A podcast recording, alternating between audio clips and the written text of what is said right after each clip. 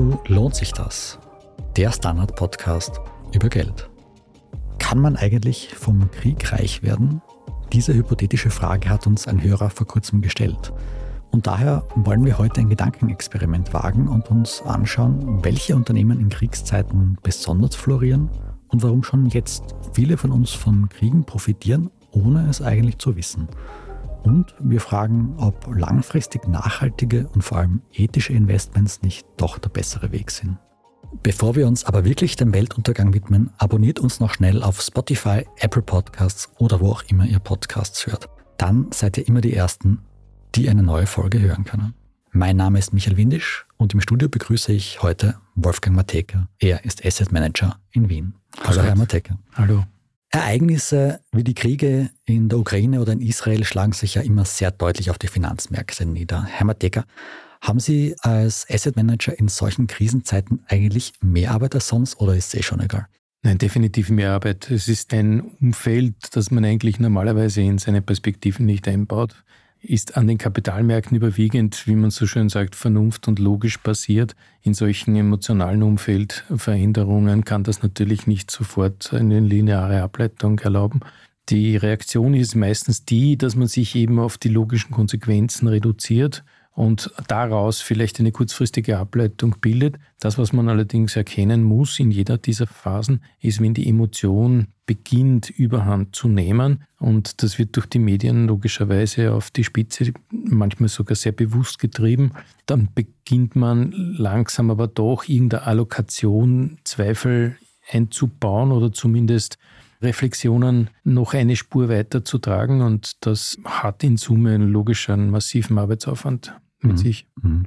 Die Frage der Emotion führt mich gleich weiter zu meinem nächsten Punkt. Sorgt das auch für Ihnen für schlaflose Nächte oder sind Sie da schon abgebrüht genug? Nein, nein, die, also die hast du sowieso, aber auch in normalen Phasen. Also das mhm. ist egal. Kapitalmarkt stirbt nie und das Berufsbild an sich, das gilt zwar als super toll, aber in Wirklichkeit, du musst dich permanent damit auseinandersetzen. Urlaub gibt es in dem Fall nicht, also auch bei mir nicht. Seit Jahren nicht mehr. Klar fällt man weg, aber das Business ist immer dabei. Die Analyse und die Ableitung daraus ist ja auch durch den medialen Permanentzustand logischerweise immer präsent und unter diesem Aspekt muss man sich auch permanent um Lösungskompetenz bemühen und die auch umsetzen. Wenn wir auf den Anfang des Ukraine-Kriegs zurückblicken, das ist circa eineinhalb Jahre her, da sind ja die Aktienmärkte sehr stark eingebrochen. Warum eigentlich? Können Sie uns das ganz kurz erklären? Ja, das einfach deshalb, weil das Sanktionsinstrument des ersten Ranges war natürlich Russland von den Geldmärkten abzuschnitten und die Geldmärkte abzuschneiden ist in der Regel mit dem SWIFT-System passiert, aber gleichzeitig auch mit dem Stopp der Handelsmöglichkeiten über Wertpapiere und das, was man normal mit Aktien an Börsen verbindet, ist in Wirklichkeit nur die kleineren Anteile, denn der große Markt ist der Geldmarkt und der Rentenmarkt. Und den zu beschneiden war natürlich ein hartes Momentum, bedeutet aber gleichzeitig, dass natürlich die Gegenreaktion die ist, dass man aus irgendwelchen Bedarfsnotwendigkeiten Liquidität auf andere Art und Weise erzeugen müsste, was dann auch wieder die heimischen Märkte oder die jeweils anderen Märkte betrifft. Das heißt, man verkauft nicht in Russland, sondern verkauft dann woanders, damit man Liquidität erschafft und so weiter. Und das in Verbindung mit einer generellen Verunsicherung, wie weit der regulatorische Druck sich mit dem ökonomischen und dem, sagen wir so, menschlichen oder kriegerischen Druck verbindet, führt natürlich logischerweise zu ganz anderen Risikoparametern und die sorgen dafür, dass man jetzt sehr oft in diesen Phasen einen Schritt zurücktritt. Das ist der Verkauf. Dann brauchst du jemanden, der das anders sieht, nämlich der, der kauft. Das sind in der Regel dann wenigere oder die, die sagen, na gut, wenn dann nur billiger und damit fallen die Börsen. Sie haben jetzt auf die Unsicherheit in solchen Krisen angesprochen. Jetzt kann man in Krisen allerdings auch ganz gutes Geld verdienen. In der letzten Staffel habe ich zum Beispiel eine Folge über Short-Selling gemacht, wo mhm. man ja mhm. darauf wettet, dass es Unternehmen oder Branchen in Zukunft richtig schlecht geht. Aber in Kriegen gibt es ja dann Unternehmen wie Rüstungskonzernen, denen es außerordentlich gut geht. Also jetzt rein hypothetisch einmal gefragt. Wie könnte eine Anlagestrategie ausschauen, bei der ich ganz bewusst aus einem Krieg Profit schlage? Natürlich ist Short Selling eines der Methoden, diese emotionalen Disruptionen auszunutzen und hier auf die Kurse zu drücken, vor allem in Phasen, wo man sich nicht auskennt, was tragfähig ist und was nicht. Wenn man beispielsweise das österreichische Bankensystem sieht im Ukraine-Konflikt, da war es über Nacht nicht sicher, welche Bank überhaupt noch handeln darf. Und ich glaube, diese Konsequenz hat auch für sehr viele ethisch-moralische Entscheidungen in den großen Asset Managementhäusern geführt. Wenn man jetzt Beispiele hier heranzieht, der eine sagt, das ist furchtbar, das darf nicht sein, dass man diese Bank im Portfolio noch hält.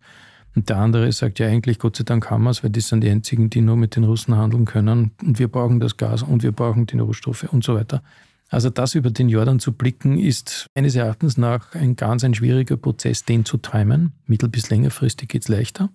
Das Zweite, die Sektoren miteinander abzustimmen, welche Sektoren jetzt plötzlich wichtig oder nicht wichtig sind, ist klarerweise im kriegerischen Auseinandersetzen wird die Rüstung ganz anders zu bewerten sein. Es ist allerdings auch angrenzend, was im kriegerischen Umfeld plötzlich nicht mehr möglich ist, plötzlich dann viel wertvoller als zuvor, sprich Warenlieferungen oder Handelsströme, die unterbrochen sind oder auch Geldströme, die unterbrochen sind.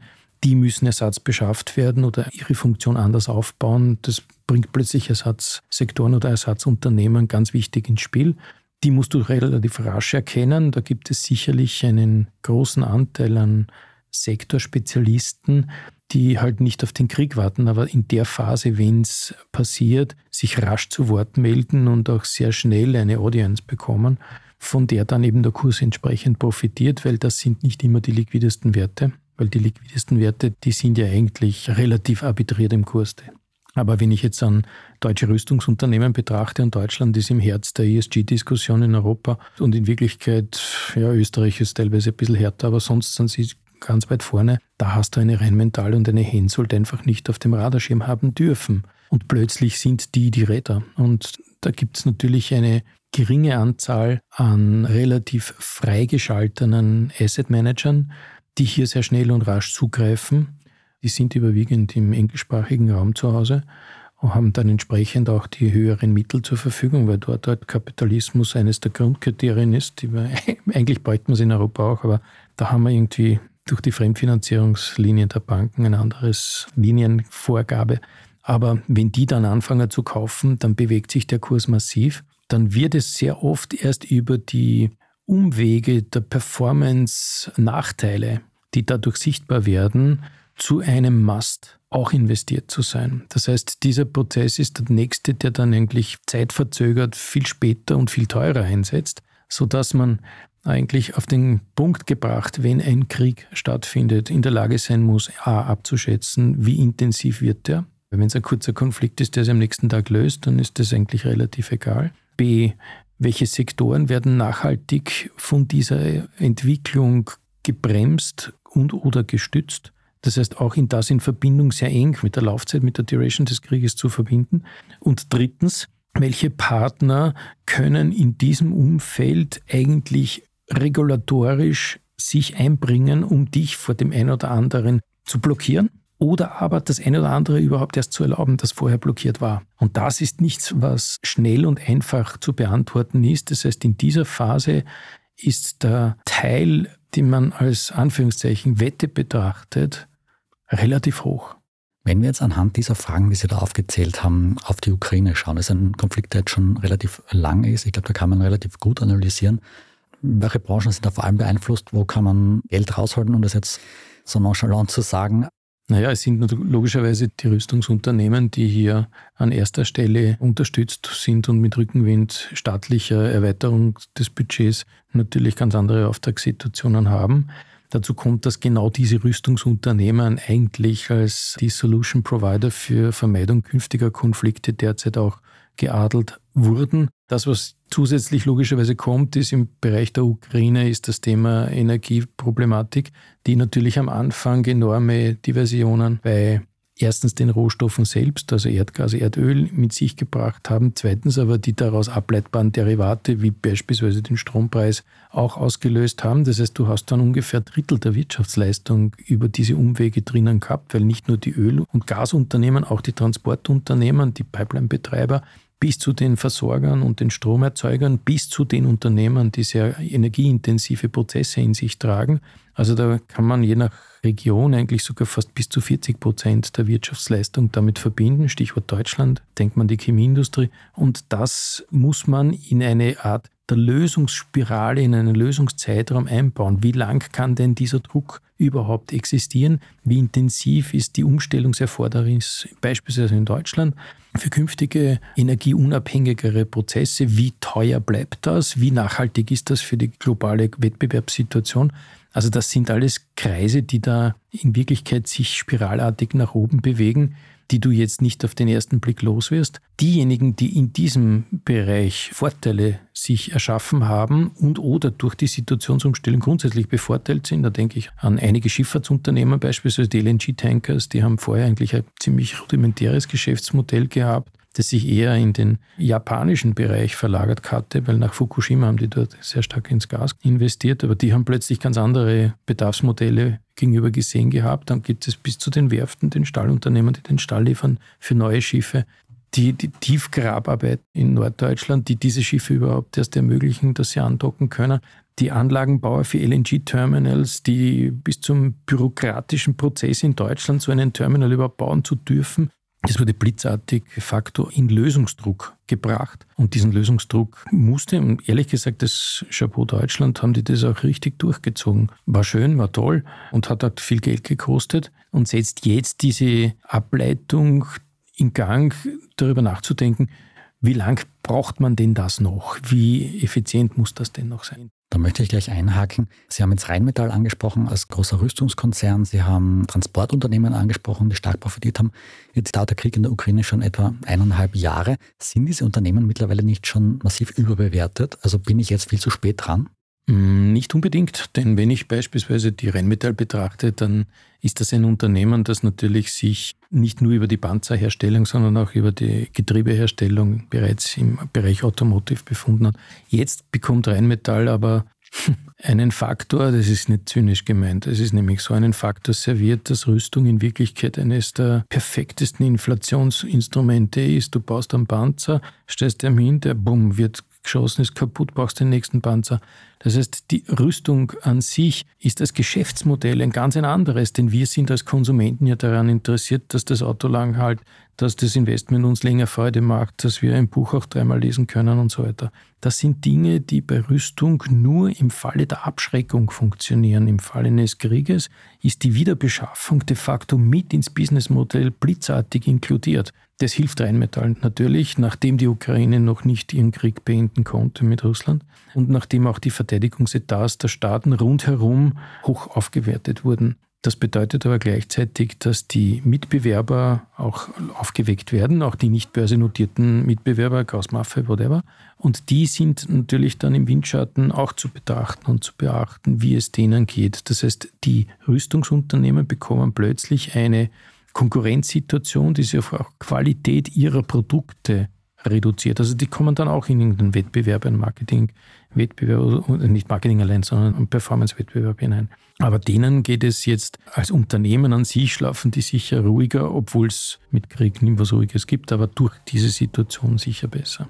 Mit unethischen Investments lässt sich also zumindest auf kurze Sicht viel Geld verdienen. Aber funktioniert das auch langfristig? Und warum profitieren viele von uns von Rüstungskonzernen, ohne es zu wissen? Das hören wir uns nach einer kurzen Pause an.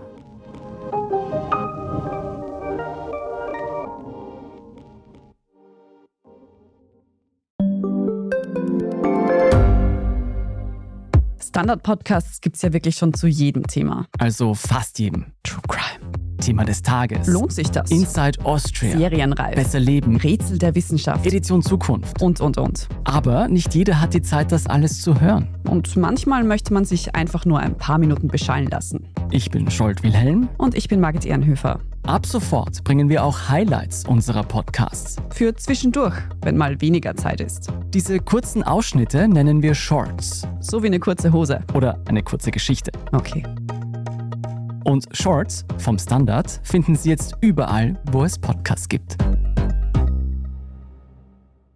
Herr Decker, in den USA gibt es mittlerweile ETF-Anbieter, die sich ganz explizit gegen Nachhaltigkeitskriterien aussprechen, die ja auch den Demi-Komplex Rüstung mit einschließen. Die sagen, das ist alles zu vogue, das brauchen wir nicht. Kennen Sie sowas auch aus Europa? Kenne ich nicht. Ich kenne aber einen Trend in Europa, der sich derzeit mit dem Thema ESG, Nachhaltigkeit sehr intensiv auseinandersetzt, der eine reduzierende Wirkung auf die Angebotspalette hat. Das hat den Effekt nämlich zugrunde liegend, dass die großen oder viele Anbieter für sich selbst eine Interpretationsunsicherheit beim Regulator feststellen. Also die ganz großen Fidelity, whatever, BlackRock, die haben gesagt, es ist nicht in unserem Herzen, dass wir das ablehnen, aber wir können nicht garantieren, dass wenn wir heute sagen, wir sehen das so und sind daher in der Aktie investiert oder nicht investiert, dass in zwei Jahren, drei Jahren der Regulator das nicht komplett anders sieht und uns den Vorwurf des Greenwashings übermittelt. Deshalb gehen wir aus diesen harten, nachhaltigkeitsumgrenzten Produkten heraus oder wollen sie nicht mehr so propagieren und gehen eher in die Weichen hinein, die uns die Interpretationsvielfalt eigentlich noch ermöglichen und erlauben. Das ist, glaube ich, konsequent und auch gut, weil es ist auch die Schwierigkeit des Regulators da, fixe Kerngrößen zu definieren, an denen sich dann der Markt orientieren kann, wenn nicht muss. Beispiel Atomkraft. Ursprünglich hat fast jeder Fonds, der halbwegs nachhaltig orientiert war, gesagt hat, Kinderarbeit, Waffen, Atomkraft, Nikotin, talala, ist nicht dabei. Plötzlich durch die Energiesituation Ukraine-Krieg haben wir die Notwendigkeit der Energiesituation anders betrachtet und Atomkraft wurde auch durch den Druck Frankreichs etabliert. Und bei der Kohle wäre ich mir nicht sicher gewesen, wenn es nur heute gegangen wäre, weil Polen ja auch eine Riesenkohle etc. hat, ob das nicht auch ausnahmsweise ist. Übrigens, die Interpretation, die nationale Interpretation in Polen ist eine ganz andere als in Österreich beispielsweise. Atomkraft, also Kohlekraftwerke in Polen sind grün. Whatever. Das heißt, wenn ich Sie richtig verstehe, Sie beobachten eine Aufweichung der Kriterien oder dessen, was wir als nachhaltig verstehen. Bezieht das auch in irgendeiner Form Waffen, vor allem Rüstungsprodukte mhm. mit ein? Ja, also die Aufweichung ist natürlich von Interpretation gegenüber dem Käufer, dem Investor, dem Publikum natürlich gesehen. Von der regulatorischen Seite her gibt es diese Aufweichung eigentlich nicht. Im Gegenteil, die bereiten sich vor, in ein, zwei Jahren dann auch richtig scharf hineinzugrätschen. Das, was derzeit der Fall ist, das, was man sieht, ist, dass der private Investor eine ganz andere Einstellung zu dem Thema in sich trägt der sehr ökonomisch denkt. Also beim Investment, beim Geld, so quasi auf sagen, hört sich der Spaß dann auf. Und nachdem in den letzten eineinhalb, zwei Jahren die ESG-Funds eine relativ schlechtere Performance gegenüber den anderen hatten, trifft das Thema Krieg, trifft das Thema Alternativen, die jetzt im Krieg profitieren. Und das waren eigentlich im Ukraine-Fall Waffenhersteller und vor allem auch Energie, die jetzt im ESG-Katalog auf der unteren Linie sind hat sich hier natürlich die Awareness der Investoren und der Investorinnen natürlich gewandelt. Die haben gesagt, ich nehme das, was einen Sinn macht und was meinem Investmentziel am ehesten entspricht und sich zumindest einmal an der unmoralischen Seite nicht beteiligt, aber den Rest können wir akzeptieren. Unter dem Aspekt, glaube ich, weicht dieses Thema gerade auf. Sie haben es jetzt schon angesprochen. Seit dem Ukraine-Krieg haben nachhaltige Fonds oder Anlageformen generell schlechter performt. Jetzt sagen Vertreterinnen von nachhaltigen Investments allerdings, langfristig sind ihre Anlagen erfolgreicher, eben weil sie nachhaltiger sind. Ein Krieg hört irgendwann auf, Erdöl wird irgendwann ausgehen. Wie sehen Sie das? Ja, sehe ich, sehe ich nur bedingt so. Das Thema Nachhaltigkeit ist, glaube ich, derzeit so stark in aller Munde, weil es natürlich mit dem Klimawandel in Verbindung gebracht und auch mit einer gewissen Awareness bei Wählerschichten und Umweltbetonungen im generellen medialen Umfeld logischerweise immer wieder präsent gemacht wird. Das, was uns aber betrifft, ist das Thema Nachhaltigkeit ein Grundprinzip der Wirtschaft ist. Du hast jetzt, ich nehme beispielsweise jetzt eine Föst her, die jetzt nicht unbedingt als total sauberes Unternehmen gilt, aber wenn eine Föst nicht den Schrott sammeln würde, den sie für die Stahlherstellung braucht, dann könnte die keinen Stahl herstellen. Das ist ein Prinzip. Und wenn sie nicht mit dem Energieportfolio ökonomisch haushalten würde, dann wäre das für die Föst in Wirklichkeit im Konkurrenzkampf mit China, Türkei und so weiter ein furchtbarer Effekt. Wenn sie nicht aufpassen würden, wenig Energie einzusetzen, die ja Geld kostet, wenig Rohstoffe einzusetzen, ihre Produktfazilitäten von Ökoschäden zu befreien, weil das wird Gott sei Dank mittlerweile schon zu einem Effekt des gesamten Vermeidungsumwesens gemacht, dann hätte sie keinen, auch, auch in ihrer Kundschaft keinen positiven Effekt. Das heißt, das Prinzip der Nachhaltigkeit direkt ins Unternehmen zu importieren, wo es vorher noch nicht da war, ersetzt Schwierigkeiten in Gang. Also ein Unternehmen, beispielsweise die Energiewirtschaft, sich als nachhaltig zu präsentieren, ist meines Erachtens nach von einem Haufen an Unlogik, einem erhöhten Marketingaufwand und gleichzeitig einem Verschieben der Perspektive geprägt aus einem Unternehmen, das fossile Energieträger zum Verbrennen und etc. herstellt, kriegst du das Thema nicht so richtig raus. Also was machen die? Sie versuchen sich überwiegend stark als nachhaltig am Prozess des Wandels, whatever, darzustellen und zu beteiligen. Und dann am Ende kriegst du mit, wie viele Plastikflaschen plötzlich eingeschmolzen werden und wie toll das alles ist. Und es ist ein Promille des Jahresumsatzes, den die in fossilen Trägern damit machen. Aber jeder denkt sich, ah, das ist grün. Es geht bis zum Labeling. Also BP ein grünes Label, OMV ein grünes Label. Das sind alles Dinge, die hier in die Effektgewinnung hineinspielen. Und das kostet Geld, das jetzt nicht in der Ökonomie stattfindet. Ist klar, dass ein komplett logisch durchdachter Geschäftsmodellprozess in unseren Zeiten eigentlich nicht möglich ist, weil eben vor allem die Perspektive, die Perception, die man in dieses Bild hineinbringt, einen Teil des Wertes trägt. Sonst wären alle Unternehmen gleich aussehend grau. Aber man müsste in Wirklichkeit diesen Prozess auch, und das fehlt mir bei den Nachhaltigkeitsthemen ganz, ganz, ganz zentral, pekuniär gewichten. Man müsste herausstellen und transparent machen, wie viel kostet es mich, mich als nachhaltig darzustellen und meine Transformation in Richtung einer Nachhaltigkeit, die mittel- bis längerfristig Sinn macht, auch zu bewerkstelligen. Und dieser zweite Punkt, der wird dargestellt, der wird, okay, ja, das kostet etc. Wenn du die Föstalpine fragst, wie viel kostet die Umstellung auf Wasserstoff, dann kriegst du eine Antwort. Aber du hörst nie ergänzt, wie viel dich die Dokumentation dieses Prozesses kostet, wie viel dich die Bereitstellung von Daten, die für dich jetzt nicht unbedingt wichtig sind, sondern für Dritte, regulatorisch oder sonstige da wichtig sind, kostet und wie viele Leute damit beschäftigt sind. Und das ist übel. Um jetzt noch einmal auf den Krieg zurückzukommen, gibt es auch Rüstungsunternehmen, die sich als nachhaltig labeln? Zunehmend, ja. Also wenn ich zum Beispiel an eine Jenoptik denke, Jenoptik ist durchaus ein Rüstungsunternehmen, weil es über die Nachtsichtgeräte etc. eindeutig einen Auftragsstand in dem Bereich hat. Das wird nicht so hervorgehoben, sondern es wird über Optimierung von dem einen oder anderen. Ich glaube nicht, dass es einseitig in Richtung Naturbeobachtung geht. Aber in diese Richtung wird es dann durchaus hingebracht und, und präsentiert. Rüstungsunternehmen, in dem beispielsweise die Firma Rosenbauer. Ja. Die Firma Rosenbauer ist aufgrund dessen, dass jetzt die Feuerwehrfahrzeuge in sich eine Technik mittlerweile haben, die wirklich arg ist und ich möchte jetzt die Rosenbauer nicht verunglimpfen, ich halte das für ein sehr, sehr gutes Unternehmen, ganz wirklich, aber die Rosenbauer ist der zivilste Schützenpanzer, den du haben kannst. Und ist das Feuerwehrauto gebrandet. Weil in der Rosenbauer siehst du alles. Du hast eine Technik da drinnen, wo du auch in Massen, in Mengen eine Telekom-Überwachung zusammenbringst. Du kannst mit deinem wirklich hocheffizienten Spritzgerät oben am Dach ja nicht nur das Feuer löschen, sondern auch theoretisch Mengen. Macht natürlich noch keiner, aber theoretisch möglich. Also so gesehen, die Interpretationspalette ist breit. Mhm, mh.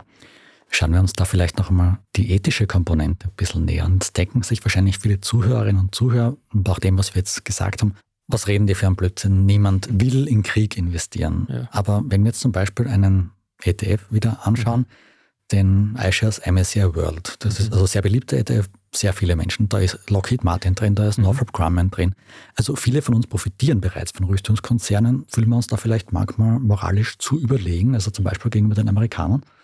Das kann durchaus sein, ja. Also ich kann es nicht verneinen oder ablehnen, aber ich glaube, dass Investment an sich allerdings das immer in sich trägt. In dem Moment, wo du pauschal investierst, weniger, aber wenn du beginnst, dich individuell mit dem Thema Investition privater Mittel auseinanderzusetzen, dann hast du, auch wenn es beruflich gemacht ist, hast du einen Personal Bias drinnen. Du hast deine eigene Meinung, die du da drinnen trägst. Und da hat, wenn Northrop Grumman und Lockheed Martin Platz haben, dann ist das akzeptiert.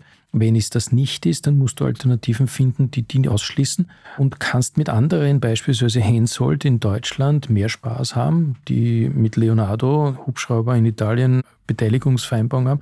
Und Hensoldt macht die besten Radargeräte der Welt. Also da ist selbst der Tankkampenbomber auf 3D sichtbar. So gut sind die. Das hat man vorher nicht so wirklich mitbekommen dürfen, weil eben unterm Radar ob ich jetzt eine Heckler und Koch haben möchte, die Gott sei Dank nicht an der Börse notiert ist, die mit Pistolen ihr Geschäft macht, die den privaten Waffengebrauch unterstützt, insbesondere in Amerika, das ist ein anderes Thema. Mhm. Also so gesehen, Individualität ist, glaube ich, das Ziel.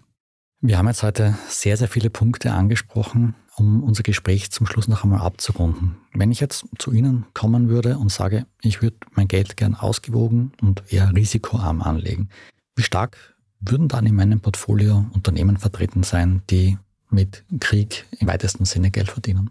Gering gewichtet, relativ gering gewichtet. In Ihrem Portfolio wären Produkte und Aktien und Investitionen enthalten, die sich an der Lösungskompetenz aufbauen.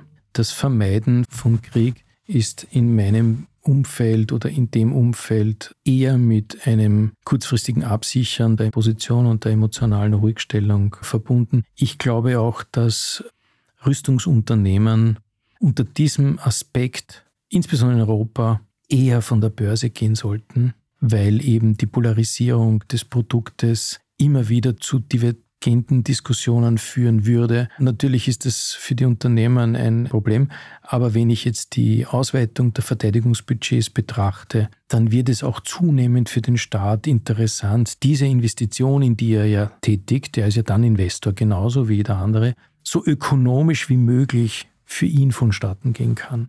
Und eine Illusion darf man sich nicht hingeben, auch wenn die Staaten so viel Geld ausgeben derzeit und wenn die Finanzminister in Wirklichkeit bei Inflationstrends etc. und den Zinsentwicklungen der letzten Jahre so viel gelacht haben wie kaum jemand anderer. Wenn es ums Geld ausgeben geht und das Ganze vom politischen, Partei- und sonstigen Geschmack befreit ist, dann geht es beinhart darum, die ökonomische Effizienz auch zu erreichen. Und das, denke ich, wird bei Rüstungsunternehmen dazu führen, dass man bestimmte Bereiche einfach wahrscheinlich nicht mehr an der Börse haben. Es empfiehlt sich also, Rüstungsunternehmen nur sehr sparsam im eigenen Portfolio zu haben oder aus ethischen Gründen ganz darauf zu verzichten.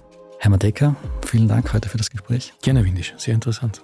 Vielen Dank auch euch fürs Zuhören. Ich hoffe, euch hat unsere heutige Folge gefallen. Wenn ihr jemanden kennt, von dem oder der ihr glaubt, dass sie von lohnt sich das profitieren können, dann empfehlt uns gerne weiter und gebt uns eine gute Bewertung auf Spotify, Apple Podcasts oder wo auch immer ihr diesen Podcast hört. Feedback und Fragen schickt ihr uns am besten an podcast.derstandard.at. Diese Folge wurde produziert von Christoph Neuwirth. Ich bin Michael Windisch. Ciao, bis zum nächsten Mal.